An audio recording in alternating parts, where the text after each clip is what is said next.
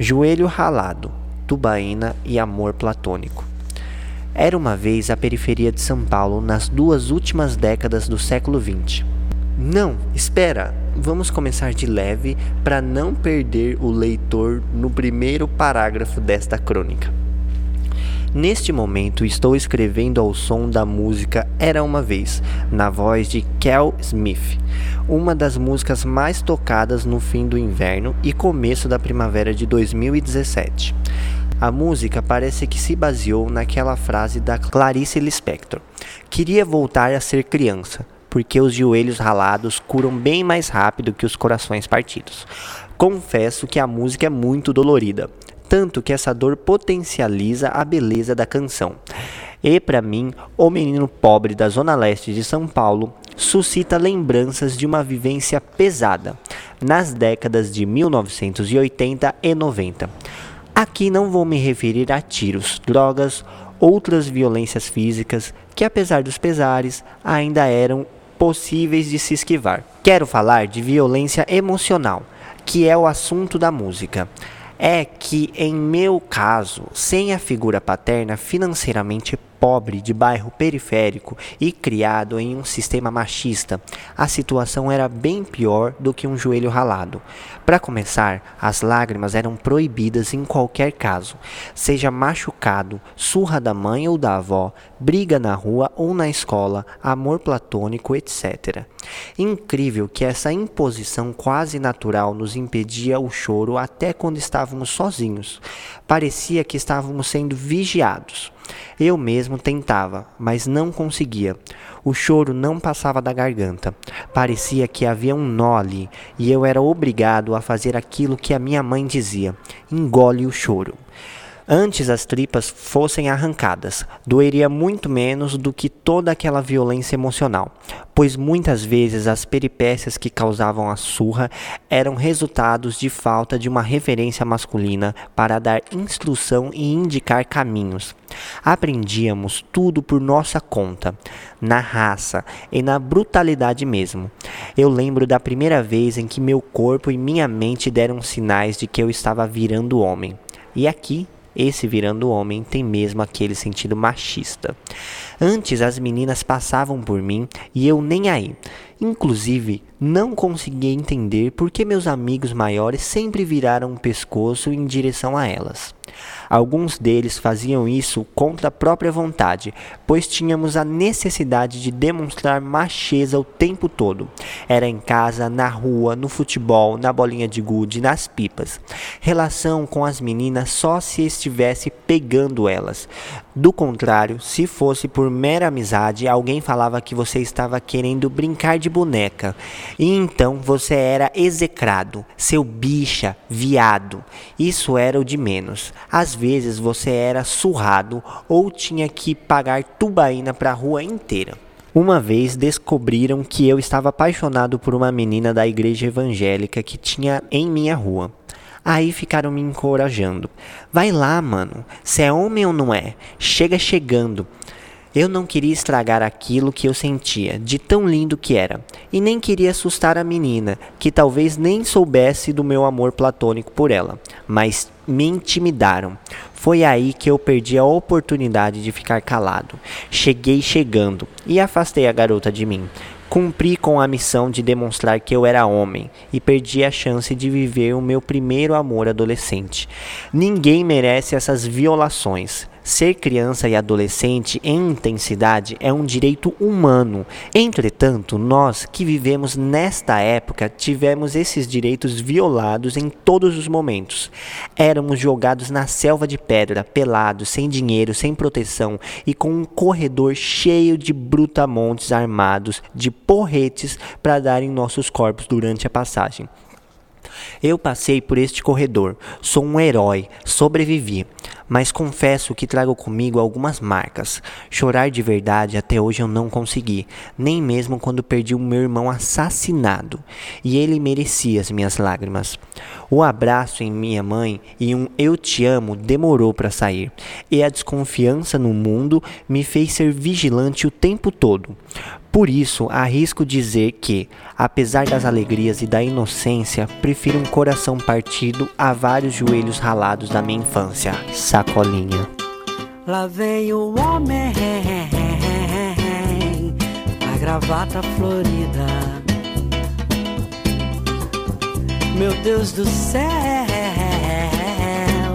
que gravata mais linda. Olá, pessoas! Muito bem-vindos ao quinto episódio do Pipoqueiro, o primeiro episódio da segunda temporada e o último episódio da primeira temporada. Falei certo? Falou. É Sim. isso mesmo. Hoje estamos aqui. Você notou alguma diferença nessa maravilhosa voz? E estou olhando diretamente para o Fábio, que dessa vez realmente está à minha esquerda, e o Marlon à minha direita. Odeio, odeio estar à direita. Você odeia? Não gosto. Mas de repente é uma perspectiva. É, né? pode ser. Estou olhando para cuecas do Juninho agora. Estamos numa improvisação aqui constante. Hoje eu tenho ele que realmente está à minha direita, o homem que mais me pagou cervejas nessa vida, o Bigman brasileiro, ele, Marlon Nascimento. Puta, velho, isso ao vivo é muito bom, viu, mano? Nossa senhora, é muito melhor que né, pelo, pela internet, só bom. que eu tinha. O que Tá mais nervoso? gostou, uma, uma das coisas que eu mais achei legal é, enquanto o Patrick tava falando, eu fiquei ouvindo o Marlon tá sorrindo assim. ó. eu não sei se ele tá feliz por conta do equipamento Não, novo, ou se ele tá realmente feliz porque é Eu, legal. tava, eu velho. tava segurando o riso mesmo, assim. Tá nervoso, tá nervoso. É, tá gostoso. E você já ouviu a voz dele, né, querido ouvinte? Assim como essa minha voz anasalada que tá chegando por você com uma qualidade muito maior agora. Então é uma voz anasalada muito mais estridente, né? Queria mandar um beijo pra Fernanda, primeiramente. À minha esquerda, ele, o corporativista subversivo, o fumante passivo, o escritor maldito, aquele que é o revolucionário de iPhone, Fábio Castilho. Olá, gente. Novamente, estou aqui. Só isso mesmo, Só Patrick. isso? Depois É. dessa apresentação, Só eu isso. recuso qualquer palavra excedente. Ah, que legal, que bom. Também a gente tem a nossa primeira telespectadora, que é a Daniela Dias. Quer dar algumas palavras aqui? Uma palavra, um oi? Não, ela Apenas falou uma palavra pra definir. Não, ela falou que não. Não, Vamos tá respeitar a vontade dela. Exato, né? exato. Não vou ficar metendo o microfone na boca dela e falar assim, fala alguma coisa. Aí, você viu? Esse foi o sopro maravilhoso da Daniela Dias.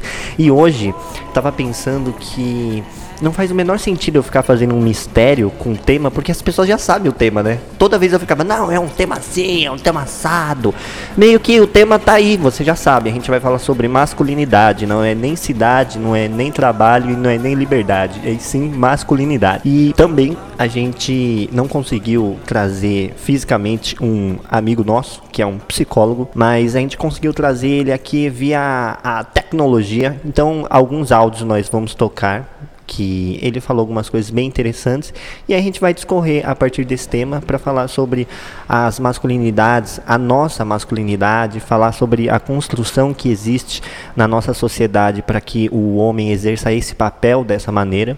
Solta o som, DJ.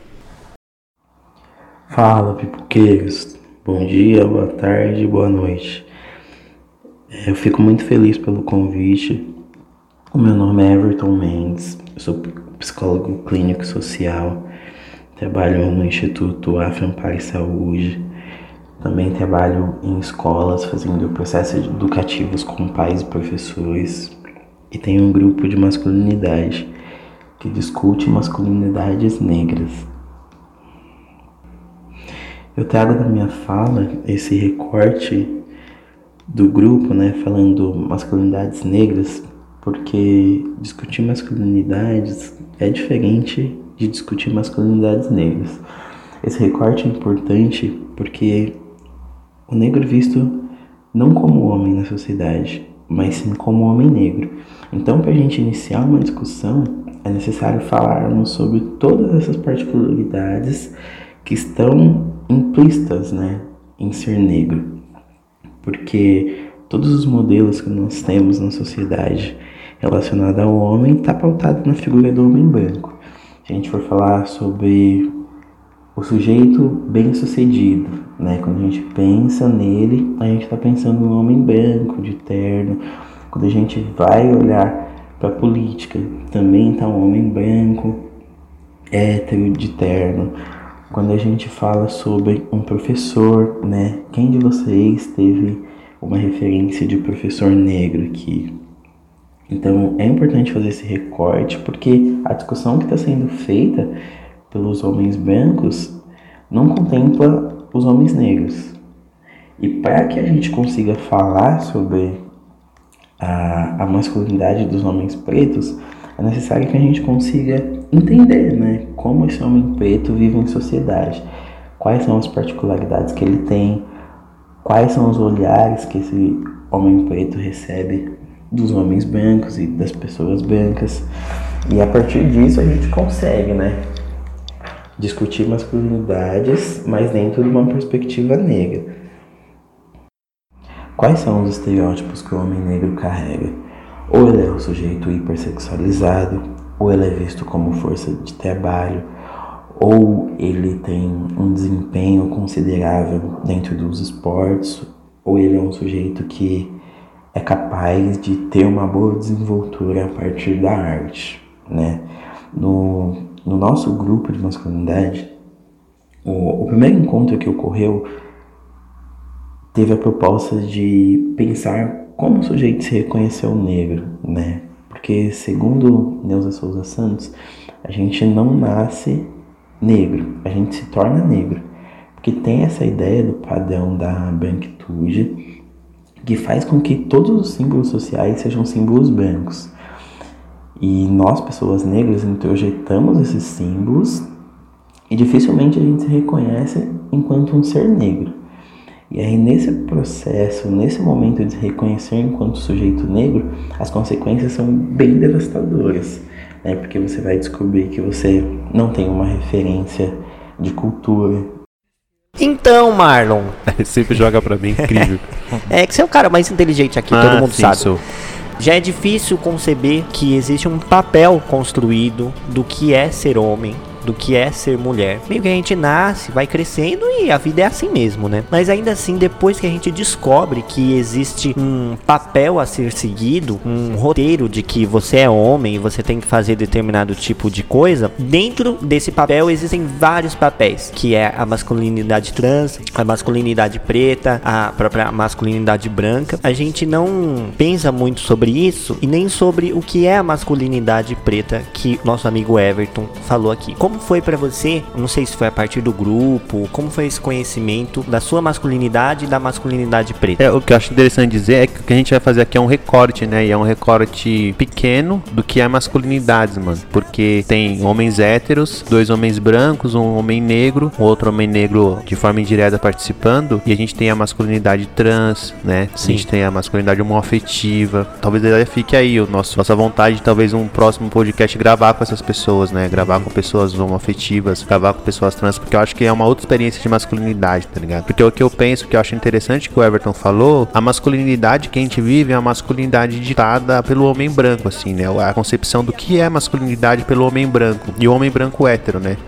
E isso não só é danoso, na minha visão, para o homem branco, porque ele impõe uma forma de ser, que até na, no- no- na crônica que a gente leu do Sacolinha no começo, ele vai demonstrando isso, como é, é o modus operandi que você não pode demonstrar afeto, como você não pode ter uma Sim. amizade com uma pessoa e de repente sentir aquilo de forma simples e singela e singular, né, que é mais interessante, é você tem que viver aquilo de uma forma do homem, né, do homem é, hétero, pegador, enfim, essas outras coisas. E o que eu acho interessante também que o Everton falou é o movimento de tornar-se negro, né, porque porque eu acho que assim é uma diferença, né? Porque enquanto você se descobre, até o tema que eu quero gravar no podcast, ser negro é uma coisa, né? Tornar-se negro, até o termo que ele cunha da, da Neuza Souza Santos, é um processo quando você se descobre num não lugar, né? Porque o negro em diáspora, ele tá sempre no não lugar, porque é um cara que vive numa sociedade que não é feita pra ele, os brancos estão sempre oprimindo, te oprimindo, as ideias não, não são suas, só que também você não tá em África, você tá em diáspora, Sim. né? Então, é uma coisa que eu acho interessante que o que ele ele falou é isso, o processo de tornar-se, que foi o primeiro grupo, o primeiro tema que a gente discutiu no grupo de masculinidade, né? Qual é o processo É. de tornar-se Você negro? participa no grupo com ele, né? É, a gente participa do grupo, ele é o mediador e a gente tá no grupo discutindo masculinidades, assim, né, velho? E foi muito legal quando a gente conseguiu levar homens gays, a gente não tem homem trans ainda, mas porque é uma outra experiência, velho. Uhum. Sabe? É, os homens gays, por exemplo, discutindo os pais que mostravam filme pornô. Teve um menino que relatou que o pai levou ele no puteiro quando ele tinha 13 anos. Tinha um abuso Ah, sexual, sim. né, velho? Tudo isso porque talvez o pai enxergue, meu, meu filho não é um, um cara hétero, mas eu vou transformar meu filho num hétero. Sim. Ou o moleque com 9 anos de idade que o pai mostrou filme pornô. E que é um abuso, não deixa de ser um abuso, né, velho? A gente falava, você não coloca um bebê de um mês pra andar. Da mesma forma que você não mostra um filme pornô pra um moleque de 9 anos, ele não tá preparado. E é uma coisa super aceita, né? É, que ele é vai preparar. comum pros homens. Fala assim, não, leva lá pra virar homem agora. É, a, a, a sensação que eu tenho é que todo mundo já ouviu de alguém, é, eu prefiro que meu filho seja preso do que ele seja viado. É, Pô, exatamente. coisas do é, tipo, né? Isso não é, não é incomum, assim, né? Sim. É- essa fala, inclusive com esses termos, inclusive, assim. Quando a gente pensou nessa pauta, né, sobre a masculinidade, eu acho que vale ressaltar aqui que isso é um recorte mesmo, né? São três homens cis falando sobre a própria experiência que eles aprenderam até aqui. E eu e o Fábio conversando assim, a gente teve até uma dificuldade em explanar esse assunto, porque é uma coisa difícil até de se pensar sobre, porque é uma prisão tão grande você acessar os seus sentimentos, é, entender o seu sofrimento, que até quando a gente parte para um movimento para fazer isso, a gente não consegue, assim, não é uma coisa fácil, né? Eu acho que é até uma coisa, é, as mulheres têm até uma dificuldade de entender isso, porque não é uma coisa, imagino que aconteça com elas. Porque, por exemplo, para eu gravar esse podcast, assim, a gente já tentou algumas vezes, né? Não é a primeira vez. É verdade. E Pela dificuldade que é falar masculinidade. tá difícil, mas a gente tá perseverando porque a gente acredita que é um tema importantíssimo Aham. pra se falar. Justamente em todas as gravações, até nessa, sim, eu fiquei com muito medo, né? Que ah, as coisas vão dar errado, eu não vou ter muito o que contribuir. Assistindo um documentário que vale também a recomendação, chama O Silêncio dos Homens, Puta, né? indica ele. Que bom que você É indicou. o Silêncio dos Homens. Isso. Isso. O Silêncio dos Homens tem no Muito bom. YouTube. Eu falaria da direção e da fotografia, se eu entendesse alguma coisa disso, mas é muito bonito e é muito legal. Assista. Assistindo esse documentário, eu percebi algumas coisas que eu faço também, uma dificuldade de expressar algumas fraquezas, como por exemplo, falar sobre o medo de fracassar, o medo de não conseguir realizar uma atividade com excelência. E conversando, puxando, né, a conversa que eu tinha falado no início com o Fábio, a gente tem uma dificuldade até de enxergar propriamente essas características da masculinidade, né? Como foi pra você, Fábio, entender que o seu papel numa relação com uma mulher ou com outro homem se dá por causa de uma construção social de que alguém disse que você tinha que ser dessa maneira? É, eu acho que teve uma coisa quando a gente foi teve essa proposta de gravar sobre esse sobre esse tema, coisa que me veio foi o medo de falar, porque era um assunto que a gente tava colocando tem uma grande responsabilidade Sim. falar sobre isso, é, e eu tinha o medo de falar alguma besteira, Uhum. né?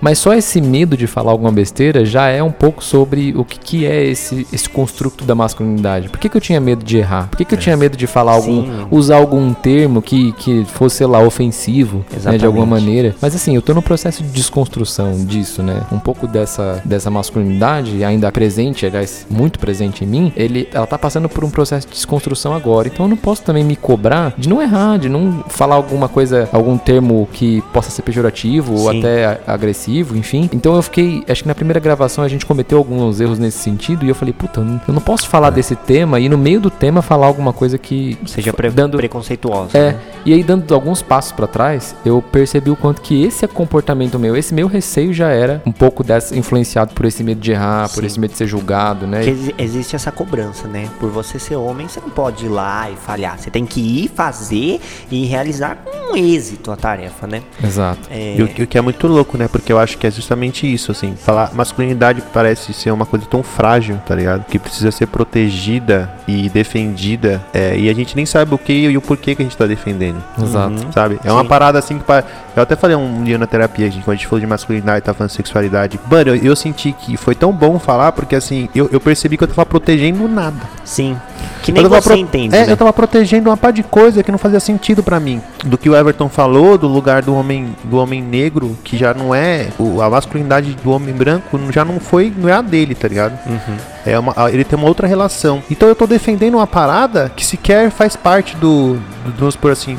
Da minha ancestralidade, sabe? Sim, eu acho que comentando o que o Fábio falou também sobre esse processo de desconstrução, porque existe hoje uma cobrança vexatória de algumas pessoas que tentam humilhar as outras que ainda não passaram por esse caminho de desconstrução e que todos nós crescemos nessa cultura e ninguém aqui é, nasceu sabendo o que é feminismo, o que é machismo, ninguém aqui nasceu é, sabendo o que é preconceito. E é um processo que demora anos. Mas demora muito tempo, muito tempo e você tem que querer muito, você vai cometer vários erros, principalmente com a internet. Hoje a gente vê isso com youtubers, qualquer influencer da internet, ninguém pode errar mais. Você tem que nascer sabendo, né? Então, primeiramente, eu peço desculpas se alguém se ofender com alguma coisa que a gente fale aqui, algum homem ou mulher ou qualquer pessoa, né? Vou... E pode criticar, porque também a gente tá aberto a. É... Porque eu acho que é, o que é foda isso, antes de soltar o próximo áudio, é também assim, beleza, você errar, que nem o MC Gui fez uma coisa horrível lá depois. Sim. Mas é, é, é você não pedir desculpas tá ligado? Pelo que você errou, mas você tá pedindo desculpas porque as, você vai perder fã, tá ligado? É uma parada tipo assim, pô, eu reconheço que eu errei. Tipo, eu tô no tá processo. Tá é, tá ligado? Porque é isso também. Aí uma pessoa, a pessoa não aceita o erro do outro, o outro não quer pedir desculpa do erro que cometeu. Sim. Sim. Né? Você tem poucas referências na televisão. É, na pergunta que eu fiz anteriormente, né? Quantos professores que vocês tiveram que são negros, que foram referências para vocês?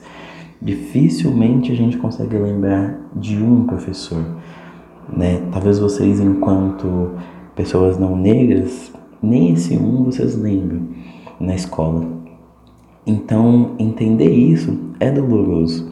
É um processo que requer uma compreensão, é um processo que requer um fortalecimento, para talvez, né, quando a gente tiver uma base bem solidificada, a gente conseguir falar sobre masculinidades da forma que os homens brancos falam, que é a desconstrução da masculinidade tóxica, que é deixar de é, ser insensível com as mulheres, é poder acessar ainda mais os seus sentimentos. Então, o processo de discussão de masculinidade negra perpassa por construir uma identidade, né? Ou reconstruir uma identidade. E falar em reconstrução é falar de uma não identidade, porque segundo Grada Quilombo, o negro é o outro do outro, né? Então, quando a gente pensa no que é ser negro, a gente está pensando em como o homem branco enxerga esse sujeito negro. Então, se eu sou visto de forma negativa, as consequências que eu tenho na sociedade são consequências muito negativas, né? E para isso a gente precisa, né, fazer um movimento contrário, entender o que somos nessa sociedade, nos fortalecer para conseguir lidar com tudo isso que é colocado de forma negativa para a gente para assim a gente começar a olhar para esses nossos comportamentos, né, que são também comportamentos associados ao patriarcado, ao machismo, mas comportamentos que a gente precisa né, de uma base bem estabelecida para conseguir olhar para eles. Nós tivemos uma outra atividade também que é para falar sobre sentimentos, né? E historicamente nós somos negados de demonstrar sentimento. Então, pensar no homem negro exteriorizando o seu sentimento, que não seja um sentimento de raiva, que é um sentimento autorizado pelo machismo, é pensar num homem negro que tenha uma incapacidade mesmo, né? A gente teve um silêncio muito grande na nossa discussão quando a gente está falando de política, tem uma articulação muito boa. Quando a gente fala sobre dinheiro, tem uma articulação bem positiva. Quando a gente conversou sobre a pluriversalidade, que eu vou falar mais pra frente, também teve uma adesão muito grande. Mas agora, na hora de falar sobre sentimento, o negro não vai falar. E como que nós vamos né, mobilizar um, uma discussão né, para falar sobre esses sentimentos que não são exteriorizados, sendo que eu nem sei o que eu consigo sentir, né? Se eu não consigo distinguir o que é emoção e o que é sentimento, se eu não posso ser autorizado a falar que eu sinto medo, né? Porque isso reduz o, o estereótipo do negrão, né? Porque o negrão é aquele cara forte que não tem medo de nada, faludo, né? E um cara desse com medo é contradizer tudo aquilo que está colocado da, pela figura, né? A partir da figura do homem negro. Então são esses pontos que são interessantes que a gente reflita, né? E pense que falar de masculinidades e falar de masculinidade negra são coisas ainda distintas. Não que o homem negro não possa participar de uma discussão né, de masculinidades, mas é necessário que eles se reconheçam enquanto um sujeito negro eu acho, eu acho da hora isso que ele fala, porque isso é uma parada que eu acho que mostra como as opressões vão fazendo as pessoas estar tá sempre atrasadas em relação a certas questões, né? O que o Everton tá falando é o quanto ainda é difícil pro homem negro discutir a masculinidade tóxica, porque de certa forma ele tá atrasado em algumas questões, né? Uhum. Por exemplo, eu, eu me lembro de um texto que tem da Bell Hooks, que ela chama Vivendo de Amor, que ela fala que essa parada, e isso é muito louco, porque aconteceu no grupo de masculinidade. Quando a gente fala de política, lá, debater, não, os caras, pá, que não sei o que.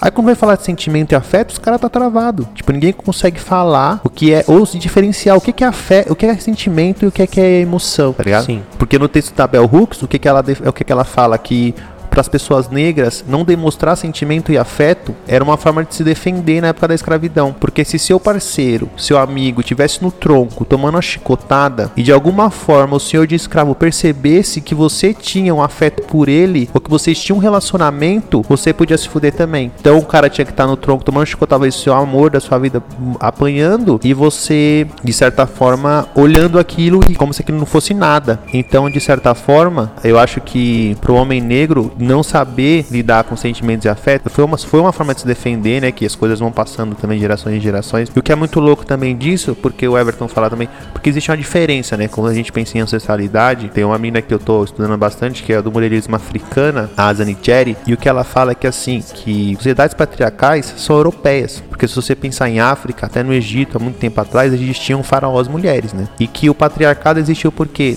de certa forma, na Europa, ou naquele, o que era Europa, antes não era Europa, mas foi se consolidando como, é, o homem precisou sair para caçar porque existia falta de alimento. Então o homem precisou ir caçar é, para poder prover o alimento. Nisso você começou a criar relações de poder, Sim. né? Diferente do que na África, que existia mudança de alimento. Então na África você tem faraós, você tem rainhas. Então na África as sociedades eram mais matriarcais. Isso para mim é um grande alívio, porque eu pensei, pô, pelo menos meus ancestrais não os caras. Tinham outros problemas, tá ligado? Não estão participando é, disso, né? Eu não sei como é pra vocês, homem branco. Tipo, como vocês se relacionam com essa fita, tá ligado? Sim. Porque seus ancestrais. Bom, eu prefiro nem saber dos é, meus ancestrais. Bom, pelo que eu sei, a minha ancestralidade é a pior que existe no mundo. Né? São os portugueses e espanhóis, os alienígenas que chegaram na África, enfim, fizeram tudo o que fizeram, né? Não preciso nem falar, acho que a gente já falou disso, inclusive, mas eu acho que é louca essa história. Nossa, que bolacha do caralho. é. Pô, infraestrutura aqui tá da hora. Bolacha de água e sal e água. é roots. Então, eu acho que esse exemplo, para falar que o patriarcado é uma construção social é, europeia, é interessante para pelo menos pensar uma maneira de desconstruir. Saber que na história existiu outras maneiras de, de, se organizar que não fosse essa, entende? Que a uhum. gente vive hoje. Eu acho isso um ponto de esperança. Acho que qualquer luta preta me dá essa sensação de que tem uma esperança no sentido de recuperar certas coisas que pareciam irrecuperáveis, assim, né? Uhum. É, esse exemplo eu acho que dá para ser usado para desconstruir não, não só para quem viveu, para quem vive a vida inteira com as questões da masculinidade preta, mas nós, aqui, eu e Patrick, por exemplo, podemos usar isso como exemplo no sentido positivo, assim, de pensar que isso aconteceu, houveram sociedades que se organizaram de maneira completamente Sim. diferente da que a gente está é, acostumado. A gente nasce, né, cresce, tem filho aqui e não se dá conta de que tem várias outras maneiras de se viver, de se relacionar, né? Uma coisa que eu acho importantíssima a gente entrar aqui, que ele falou sobre o, a masculinidade tóxica, né? Tóxica para quem? É tóxica pra todo mundo, né? Tóxica pro. Incrível, né? Quem tá se dando bem com isso, né? é, exatamente. Tem Ninguém- algumas pessoas dando aí, né? É, mas, mas assim, ninguém tá ganhando esse jogo, né? É tóxica pro próprio homem que vive uma relação de autodestruição que eu acho que é difícil até explicar. Assim, pra mim eu não consigo explicar muito bem, mesmo tendo vivido essa relação autodestrutiva, porque nem a gente mesmo entende o que que tá acontecendo, né? E esses comportamentos, eles transbordam assim para suas relações, né? Principalmente as relações com as mulheres. Uma coisa interessantíssima que eu ouvi também no documentário que eu já citei, talvez o sofrimento do homem pela masculinidade não seja a coisa mais urgente que a gente tem para tratar. Mas os males que essa masculinidade tóxica traz são sim as coisas mais urgentes para se tratar. A opressão que as mulheres sofrem, a opressão que as transexuais sofrem, é a opressão que toda a comunidade LGBTQI sofre. Celeste pelo coração, pelo jardim da cidade, pela sugestão, pelo Santo Tomás de Aquino, pelo meu irmão, pelo gato Barbieri, pelo Mengão, pelo meu amigo que sofre do coração.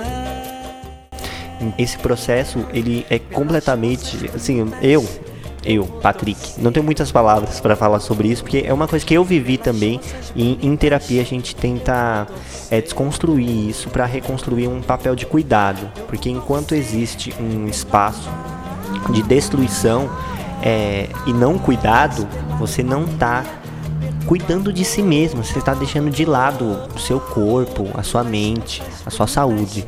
Então, por exemplo, eu tô passando um protetor solar todo dia, eu fiz uma ressonância magnética hoje, sabe? Quando que eu faria isso? Homem nem faz as coisas. É, exatamente. Homem, principalmente jovens, né? Ih, cara Jovens. fazendo ressonância. Isso é coisa de viado, Nossa, né? pra quê, mano? Que tá com problema na coluna? Por quê? É, tá não. ficando muito de quatro.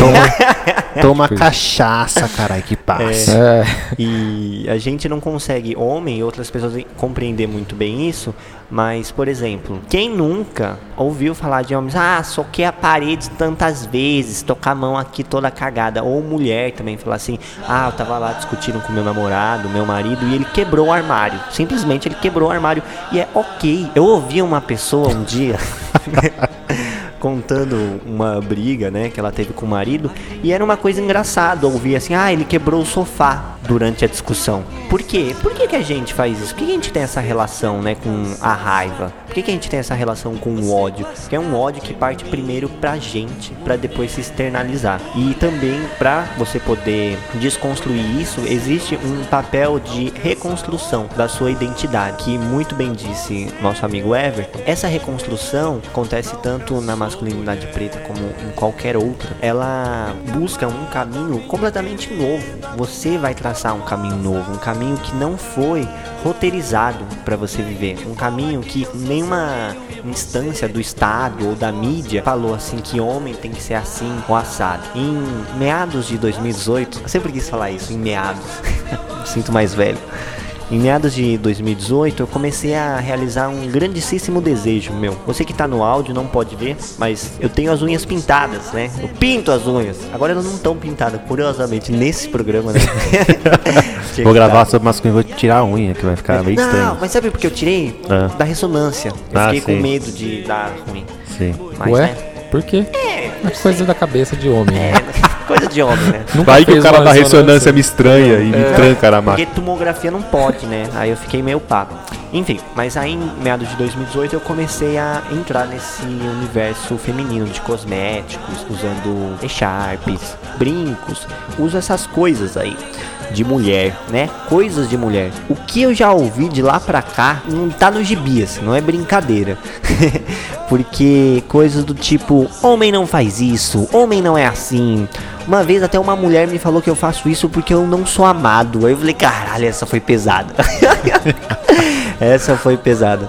porque você é parte de um papel tradicional para ir para um estilo de vida mesmo, né? Completamente subversivo ao que foi implantado pelo sistema. Então as pessoas estranham muito, né? Principalmente minha mãe, né? Não é uma coisa fácil de se de escutar algumas coisas da sua própria mãe, mas o que eu queria dizer mesmo com isso sobre usar esmaltes e brincos femininos é que não existe coisas femininas ou coisas masculinas. Existem pessoas que disseram que alguma coisa é masculina e alguma coisa é feminina. O que, que é ser homem, né? O que, que é ser homem de verdade, né? O que é ser mulher de verdade? Homem não faz isso, mulher que se preste. Não existe uma resposta para isso, porque isso é uma construção. É isso que quer dizer, uma construção. Então, a gente vai tocar aqui mais. O próximo, vamos lá. É, a gente não vai tocar, não. Não, não. Esquece. É, uma coisa que eu queria falar disso que você falou é essa coisa de qual que é a sua. Qual que é a sua intenção ao usar ou não uma roupa feminina, né? Dita feminina, ou usar as unhas grandes e pintar e usar brincos femininos, né? Sim. Brincos femininos, entre aspas. Eu acho que independe qual que seja o interesse ou qual que é a sua intenção ao usar ele, independe da, da sua intenção. O que importa é que você percebe que invariavelmente o efeito causar incômodo incômodo. Assim, algumas pessoas vão falar que você faz isso porque você não é amado, outras vão dizer que você está querendo chamar atenção, mas em qualquer uma das hipóteses, o fato é que incomoda, porque o ser homem, o modo de ser homem, que é não usar brinco e não ter uma unha grande pintada e nem e, usar batom. Nem usar batom, né? É, homem não usa batom. Então, isso está posto de uma maneira muito categórica. Então vai incomodar. Eu acho que olhando para a intenção, a gente vai estar tá desviando Sim. do assunto. O fato é que a desconstrução está acontecendo à medida em que você faz isso Sim. e ela incomoda. E eu acho uma coisa muito legal. Que eu tô falando, né? Como se as pessoas fossem horríveis, né? É, eu acho positivo também falar sobre o lado bom, alguma coisa boa que acontece. Porque eu tô falando aqui as pessoas, nossa, as pessoas são horríveis. É, isso acontece mesmo com as pessoas mais tradicionais, né? Mas um, um efeito tem acontecido no meu trabalho que me deixou assim espantado assim. Teve um dia que eu tava comentando com uma amiga no trabalho, ela falou assim: "Nossa, o banheiro feminino é muito fedido, é, é tem poucas cabines, né, para você usar". E eu falei assim: "Mas também olha aqui nesse corredor, né? Tem 20 mulheres, 3 homens, né? Muito mais gente usa o banheiro feminino". Começou a perguntar como que era o banheiro masculino. Aí eu falei que tinha um mictório. Falei: "Mictório? Que que é isso?" E eu comecei a explicar, né? E aí eu comecei a falar no, no trabalho, eu gosto de falar para chocar mesmo. Aí eu comecei a falar sobre pau, comecei a falar sobre mijar, sobre coisas grotescas que as pessoas se chocam, né? Nossa, ninguém faz isso. Aí a minha supervisora olhou para mim e falou assim: Nossa, eu até esqueço que o Patrick é um menino. Olha, que louco. E não foi a primeira vez que eu ouvi isso. Que eu tava. É, um dia que eu fui de batom, assim, depois de muito tempo pro trabalho. E aí alguém falou isso também. Eu falei, nossa, ele usa batom, mas eu já nem enxergo ele mais como um menino. E é justamente o olhar que eu consegui ter para algumas pessoas. Você consegue transcender o rótulo de ah, ele é um homem, ah, ele é uma mulher simplesmente é uma pessoa ali, a gente conversa. É, e aí, de repente, quando a pessoa fala que é trans, você, caramba, você é trans? Eu nem sabia. Mas é uma coisa que, com o passar do tempo, você consegue chegar, eu acho, nesse nível de desconstrução se você é, abaixar os seus preconceitos, né? E tentar entender que todo mundo aqui é ser humano, caralho. Ninguém aqui é mais do que ninguém. E agora pode tocar o áudio? Pode, Vou pode. tocar o áudio, tá? Pessoa que tá ouvindo isso. Infelizmente, as pessoas ainda veem o homem negro como uma coisa única, né? Se a gente fizer um exercício aqui mesmo, né, pensando no modelo de homem negro, a gente vai pensar em uma única coisa, né? Como que é para vocês pensar esse homem negro? Qual é o, o modelo que chega de homem negro? Vocês vão pensar no psicólogo? Vocês vão pensar no engenheiro como Marlon? Vocês vão pensar né, num homem negro formado talvez como um educador físico. Então, falar sobre esse homem negro plural é fazer uma inflexão, né? é trazer uma mudança de direção. A gente ainda está muito atrelado aos estigmas que nós carregamos. Né? Em uma outra atividade do grupo de masculinidades, a gente conversou e teve uma compreensão sobre o que é pluriversalidade. Né? A gente parte do modelo universal de mundo. E em África não existe uma única religião, um único modo de se vestir, uma única forma de rezar, uma única forma de orar. Não, são modelos diversos. E na nossa reflexão do grupo de masculinidades a gente teve essa compreensão, né, que ser homem negro é ser plural, é ser diverso, é ter várias possibilidades, é compreender o mundo de diversas formas, é entender que falar de masculinidades a gente também precisa contemplar os homens gays, né? Porque o sofrimento que a bicha preta tem na sociedade ainda é muito maior que o nosso, porque é uma ideia de um homem negro que fracassou, né? Então, esse homem ele deixa de ser o comedor, ele deixa de ser o gostosão, e passa a ser um homossexual, né? Que é aquele homem negro que mais consegue demonstrar suas fragilidades. Então, falar sobre esse, essa diversidade de homens negros que existe também é muito importante para o nosso fortalecimento e para a redução mesmo do masculinismo tóxico né, que existe entre nós homens pretos. É importante destacar sobre a discussão de masculinidades negras que os homens negros são os que mais morrem no Brasil, os que mais se suicidam. A cada 10 pessoas que se matam no Brasil, 7,8 são homens. E desses quase 8 homens, 6 são homens negros. Então são dados assustadores, né? E falar sobre isso é agir de maneira preventiva sobre essas questões, né?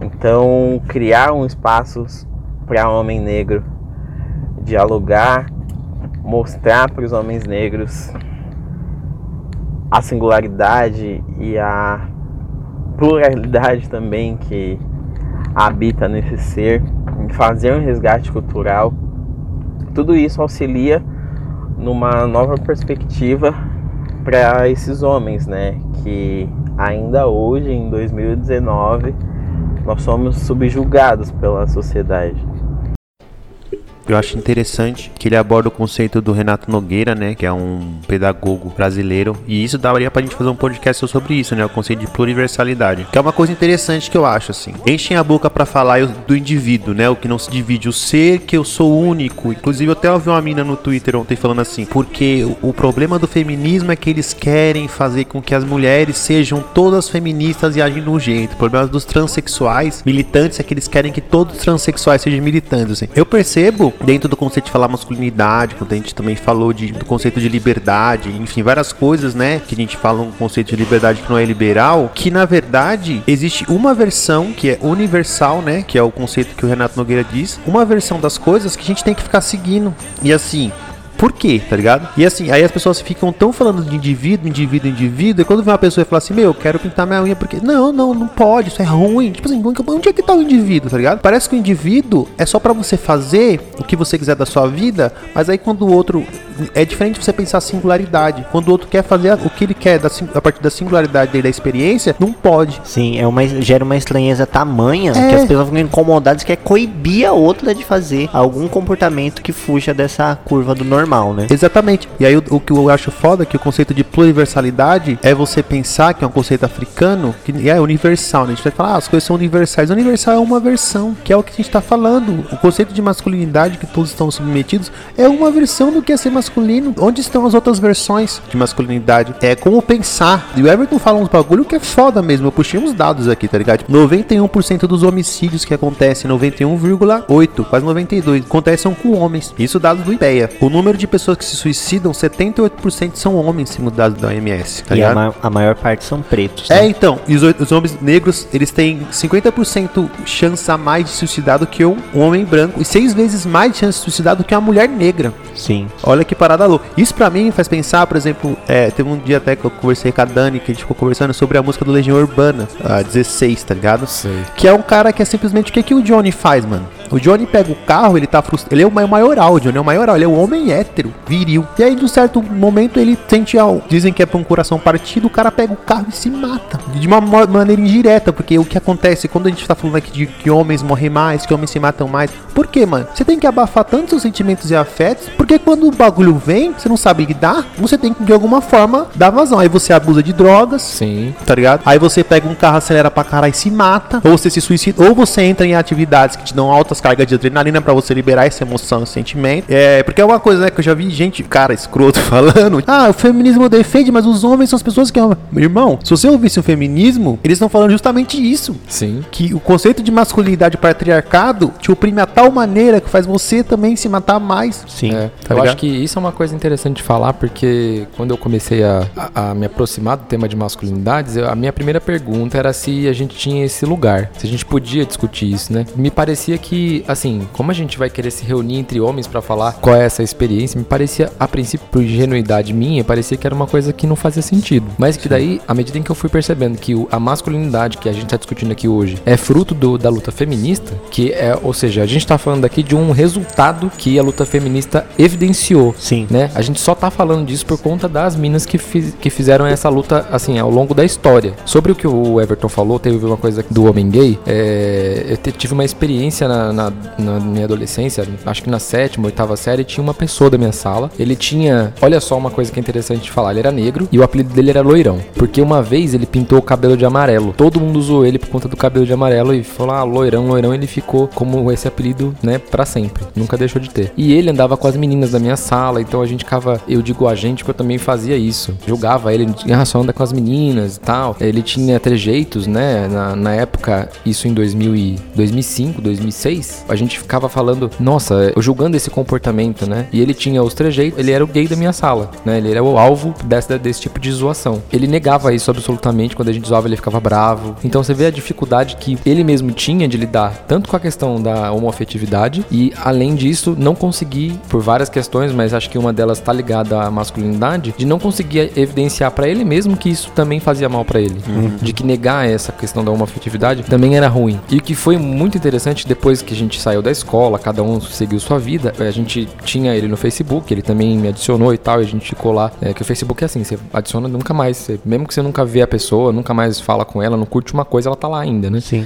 Hoje ele assumi, tipo, assumiu a homofetividade dele, namora e tal. Que. Isso foi um assunto quando, quando isso aconteceu, quando ele deixou claro nas redes sociais que isso acontecia, que ele era, que ele era gay. Entre os meus amigos isso tornou uma, uma discussão de brincadeira ainda. Eles não tinham virado a chave ainda do fato de que aquilo tava tudo bem, tipo, podia seguir a vida dele, aquilo não era questão de ser julgado mais. E eles continuaram com essa postura de achar engraçado, é, de fazer uma zoação em cima disso, assim. O quanto é difícil. A gente traz essas coisas lá do, do começo da, da, da nossa adolescência, dessa dureza de não poder fazer igual, assim, tipo, de olhar ele como um contraponto ao que significa masculinidade e tornar aquilo jocoso de alguma maneira, né? Quanto que o que desvia da masculinidade, absolutamente, de maneira muito rápida, alvo de zoação, né? Pelos homens. Acho que essa é uma estratégia, inclusive, entre a gente de conseguir não se aproximar disso, assim, de E é um mecanismo do sistema, né?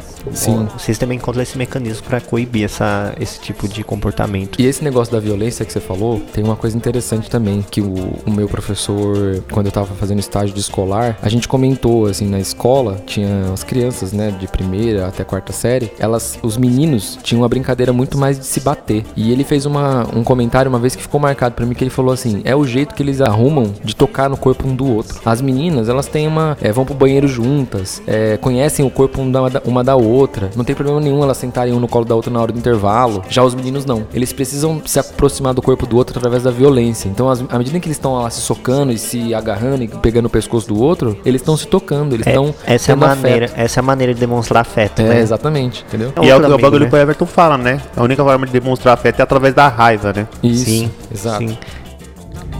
O- Os homens pretos estão começando a acessar né, o serviço de cuidado da saúde mental.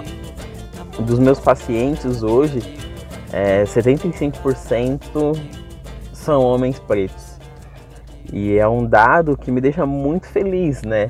Primeiro pela visibilidade que, que o meu trabalho está tendo, e depois pelo interesse dos homens mesmo em pensar saúde mental, pelo interesse no autoconhecimento.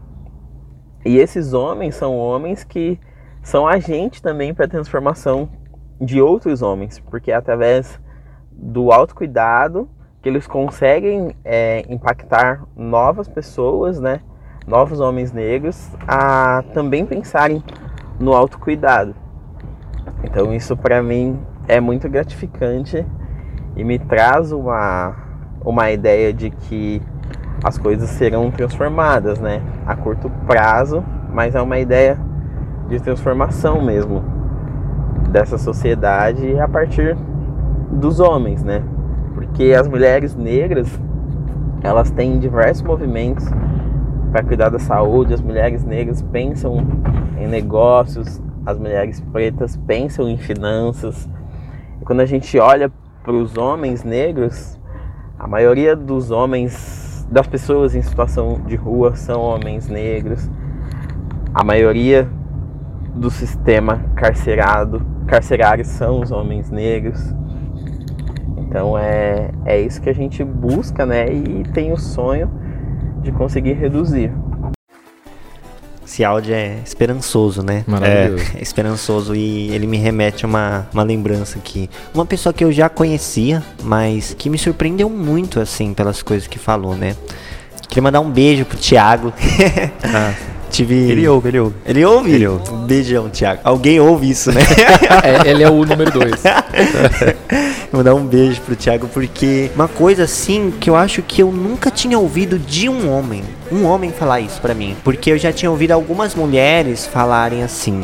É você que é homem, que é cis, que é branco e tem noção do quanto é errado a homofobia? Você tem noção do quanto é errado o machismo? Quanto isso faz mal para as outras pessoas? Se coloque no lugar de chato. Fale para os seus amigos. Se alguém fizer uma piada, se posicione, né? Não, não tenta passar pano, não tenta achar que é só uma piada. Não fala mesmo, né? E as pessoas não vão gostar de você porque você vai ser conveniente. As pessoas vão achar isso, mas isso é importantíssimo porque essas pessoas fazem essa ponte. Essas pessoas que, que têm acesso a esses privilégios, né? Por ser um homem, por ser branco, por ser cis, uma série de privilégios, se colocam nesse lugar para conseguir fazer uma ponte de outros movimentos para os seus amigos que são extremamente preconceituosos, né? E aí, esse que é amigo do Marlon, né? Meu colega, eu conheci ele há um tempão, mas a gente veio conversar recentemente. Fiquei muito surpreso, assim. Ele, falou, ele perguntou assim para mim: como você prefere ser chamado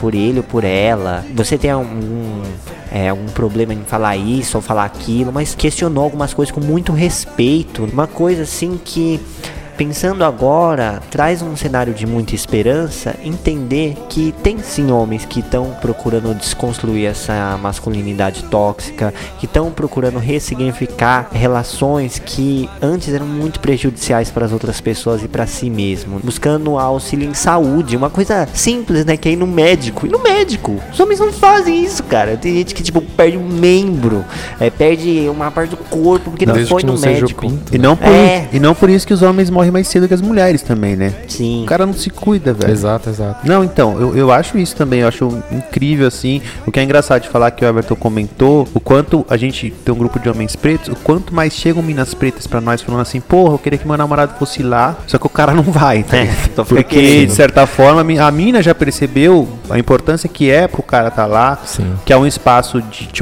mano, os caras marmanjos chorando, tá? É um homem negro, que o Everton até fala, o estereótipo do negrão é o cara viril, né? O faludo, que nem ele diz. e você vê os caras chorando assim. Isso, isso é um espaço, mano. Isso é um espaço de uma grande potência, porque a partir do momento que você olha pra um homem negro também, ou, ou não, você vê ele chorando porque ele tá contando uma história da vida dele que foi traumática e, e ele se permitiu ter um, um, um espaço de afeto, as pessoas começam a se permitir também, tá ligado? E isso é muito louco, porque o que ele fala no. A maior parte dos pacientes clínicos dele são homens, tá ligado? Sim. Isso é da hora. Isso é verdade, é um debate que não só as minas feministas, né? Porque, tipo, pensar, as, as minas negras também, né? Tipo, de, de, de África já faziam o rolê. É uma parada que até eu vi, até a Rosana Pinheira Machado, que ela estudou a, a ascensão do Bolsonaro, tá ligado? Uma das coisas que ela fala que uma, o, princípio da ascensão do Bolsonaro foi por causa da mudança de paradigma. Que a mulher sai de casa, ela começa a trabalhar, ela começa a trazer o sustento para casa. E aí, de certa forma, na crise, os homens perderam o emprego. Então ele se senta, no sofá e vê a mulher dele fazendo todo o rolê. E claro que cara não, não lava uma louça também, né? Muitos não. E aí o cara se sente num lugar impotente. Aí vem um cara e fala assim: Isso é culpa do feminismo, sabia? Porque o feminismo quer que a sua mulher seja melhor que você e tal. E olha que louco. Porque isso poderia ser uma grande reflexão pro cara falar assim, mano, isso é culpa do que eu tô vivendo no modus operantes que não tem sentido nenhum. Sim. Porque as coisas mudaram. E agora é o momento de eu me perceber enquanto esse ser frágil que tô no sofá, não vale pra porra nenhuma, não consigo lavar uma louça, só fico vendo futebol, não trago mais o sustento e tal. Só que não, tá ligado? O que acontece é ao contrário, porque na verdade a direita conseguiu cooptar esse sentimento. A direita falou, mano, vou cooptar esse sentimento que o cara tá lá sentindo imprestável, Sim. né? Foda. E isso é muito louco de pensar. Mas por outro lado também, é, eu acho que abriu-se um espaço, e não só no documentário Silêncio dos Homens, mas em outros vários grupos, né? O Memo, né? Que é um podcast também. O quanto se abriu um espaço pros homens, mano. Os caras, mano, um paradigma mudou. A gente tem que se entender nesse bagulho, mano. Sim, porque a gente tem que mudar É. também, né? Eu, até quando eu vejo uns caras, o moleque, o maluco da minha da empresa que eu, que eu, que eu faço consultoria chegou esse dia e falou assim: Caramba, eu vi dois caras se beijando. Eu falei: O que, que você sentiu? Ele, ah, mano, é meio estranho isso que eu falei: Então, pense sobre isso, mano. Os caras não vão parar de se beijar na rua. Se você não aprender a lidar com essa fita, o cara é de 50 anos já. Se você aprender a lidar com essa fita, quem vai sofrer é você. Sim. As pessoas não vão, sabe, voltar pra trás mais. Sobre essa questão do, da ascensão do Bolsonaro, eu acho foda. Assim, uma coisa que você falou da ascensão do Bolsonaro, acho que não à toa a gente tem que pensar que uma das coisas. algumas, das, algumas coisas da campanha dele foram ridículas, no sentido de, é, de- das fake news, né? E como o homem cai muito fácil nisso, né? Tipo, a mamadeira de piroca. Como que um homem frágil, do modo como ele estava, atingido por todos os movimentos feministas, enfim, ele acreditava em qualquer história desse tipo. Você sabe o que, que é? É o homem faludo. É, então, e é estranho que a, a, a imagem de um pênis, né, na mamadeira, seja tão, tão forte, gerou tanta discussão, e é óbvio que aquilo era uma invenção, assim, escrota, de... Acho que, inclusive, quem fez isso não tinha nem a menor intenção de que, de que levassem a sério, assim, porque não é possível, né? É, levaram a sério isso de maneira a ter influência na, no que a gente tá vivendo hoje, assim, né? Então, da fala do, do Everton tem uma coisa interessante dessa questão que o Patrick falou da esperança, né? Eu acho isso muito importante, assim. Essa, esse respiro de que tem alguém acreditando que tá fazendo um trabalho, tá vendo os efeitos, né? A gente pode replicar isso na- nas nossas vidas, assim. Não só frequentando o grupo, né? Grupos de masculinidade, mas aprendendo com essa fala dele de que existem maneiras de mudar isso, que a gente tem que se aproximar dos nossos sentimentos e evoluir nesse sentido, assim. Sim. É, eu acho que isso vai. A gente encontra muita coisa que, tá- que eu mesmo estou estudando também, dessas dificuldades de não aceitar mais o fatalismo das coisas, assim, né? Não, macho, é assim, ser macho é isso, ser homem é isso, né? E não, na verdade não é isso, não tem nada posto, né? Tudo tá em discussão, tudo tá em, em andamento, né? Acho que essa masculinidade vai levar, acho que vai levar muita gente, mas estava levando o homem à, à morte, né? Definit assim, literalmente, né? Inclusive, ponto dos suicídios, dos índices que a gente acabou de ler. As estratégias de adiar isso, né? Eu acho que não tem como não ser esperançosa, assim. Eu acho isso bonito.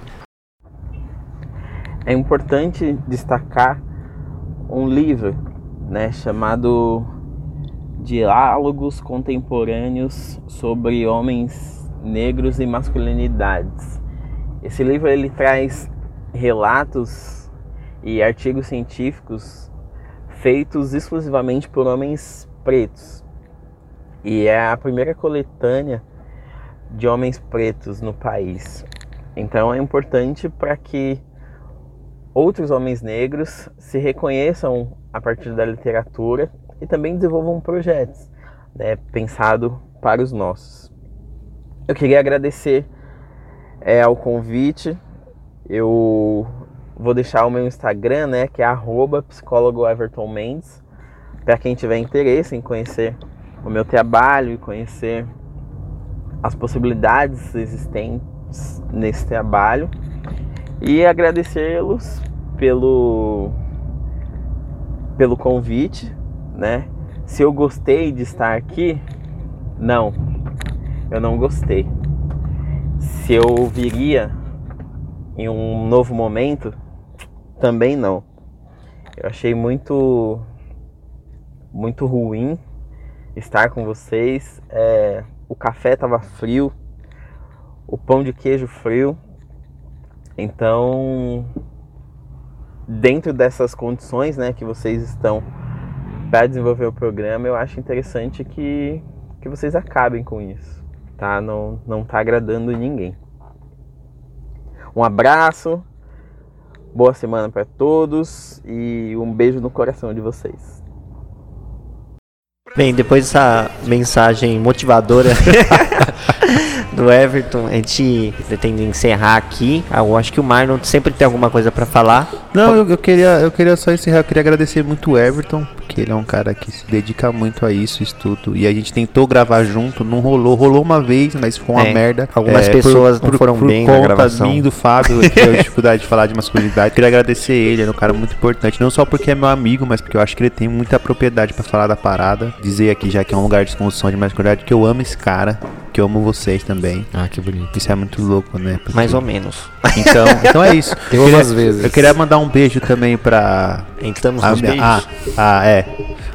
A minha amiga de Júlia. Eu dar um beijo pra Camila, que é de João Pessoa, que ouviu nosso podcast, que é professora da Universidade Federal da Mano, Paraíba. Ela ouviu o nosso Ela podcast. ouviu, gostou, e ela é uma mina periférica Nossa. que sobrevenceu, assim, tal. Não tem nem roupa. É, é isso. e ela indicou também, então eu fiquei muito feliz com o feedback dela, e isso é da hora, e um dia a gente vai chamar ela para participar também. Com certeza. Queria fazer, acho que uma indicação de livro. Eu re- acabei de ler, terminei de ler A Mão Esquerda da Escuridão, da Ursula K. Le Guin. Eu acho que é um, é um livro que força um exercício sobre a questão de gênero. É um livro incrível, assim. É, se, se você conseguir fazer a imersão da qual eu experimentei, é muito estranho depois você voltar. No próprio livro tem uma- um momento em que você sente vergonha de como as coisas definidas por gênero são estranhas, extraterrestres, assim. Então, é um livro que eu que vou ler de novo, porque não dá pra engolir de uma vez só. A história é incrível, é elegante pra caramba, assim, é, puta, é incrível. Vocês precisam ler é essa mulher, na verdade, de uma maneira geral. Queria fazer alguns apontamentos aqui, né? Como o Fábio falou, que isso é uma discussão que não tem fim, tá em curso. E a gente resolveu dar os nossos três segundos de fala aqui pra acrescentar um pouco pessoas que não tiveram contato ainda com isso, né? Se você tem algo a acrescentar, pode mandar pra gente no Instagram. Eu faz cinco episódios que eu tento criar um e-mail, só que eu esqueço. Eu esqueço. Eu, eu lembrei hoje, mas eu já esqueci de novo. E aí eu lembro quando eu tô gravando e aí, mas manda no Instagram, manda no Instagram que a gente pode até ler aqui. Manda no direct se tiver É, isso, exatamente, manda no direct. Essa aqui é um programa que majoritariamente três homens cis falam, né? Mas a gente tentou ao máximo, ao menos, abranger os assuntos, né? De outras masculinidades. E eu queria mandar um abraço pro meu gerente, que eu entreguei quatro declarações de hora essa semana. queria mandar um abraço também pra minha mais nova colega de trabalho, quem sabe um dia uma amiga, a Milene. Queria mandar um abraço também pra todos os injustos que estão ouvindo. Sua hora vai chegar. Queria mandar um abraço pros desonestos, pros ladrões da alma e pros bandidos do coração. Porque nada nessa vida pode continuar pra sempre. Então, socialmente, daqui a um tempo a gente tem jeito, sim. Mas ambientalmente esquece. O mundo vai acabar. É isso, galera. Com essa mensagem positiva, eu deixo um tchau pra vocês. Tenham uma boa semana, uma boa vida. E Uma boa é desconstrução. isso. Tchau. Tchau. Falem Tchau, tchau. tchau, tchau, tchau, tchau, tchau. Beijos, tchau. Olha só, 8 horas. Permita que eu fale, não as minhas cicatrizes. Elas são coadjuvantes, não melhor figurantes. Que nem devia estar aqui. Permita que eu fale, não as minhas cicatrizes. Tentando roubar nossa voz, sabe o que resta de nada? Permita que eu fale, não as minhas cicatrizes. Se isso é sobrevivência, me resumir a sobrevivência, roubar um pouco de bom que vivi. No fim, permita que eu fale, não, não as minhas cicatrizes. Achar que essas mazelas me definem é o pior dos crimes. É dar o troféu pro nosso algoz e fazer nós sumir. Tenho sangrado demais, tenho chorado pra cachorro. Ano passado eu morri, mas esse ano eu não morro. Tenho sangrado demais, tenho chorado pra cachorro. Mais importante que nunca. Ano passado eu morri, mas esse ano eu não morro. Tenho sangrado demais, Tenho chorado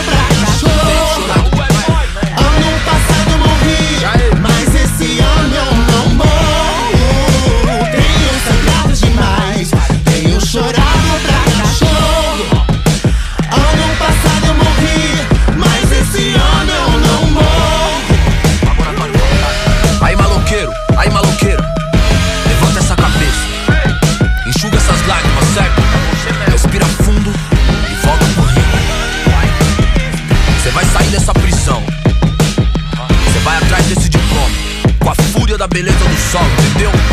Faz isso por nós. Faz essa por nós, te vejo no pódio. Ano passado eu morri, mas esse ano eu não morro.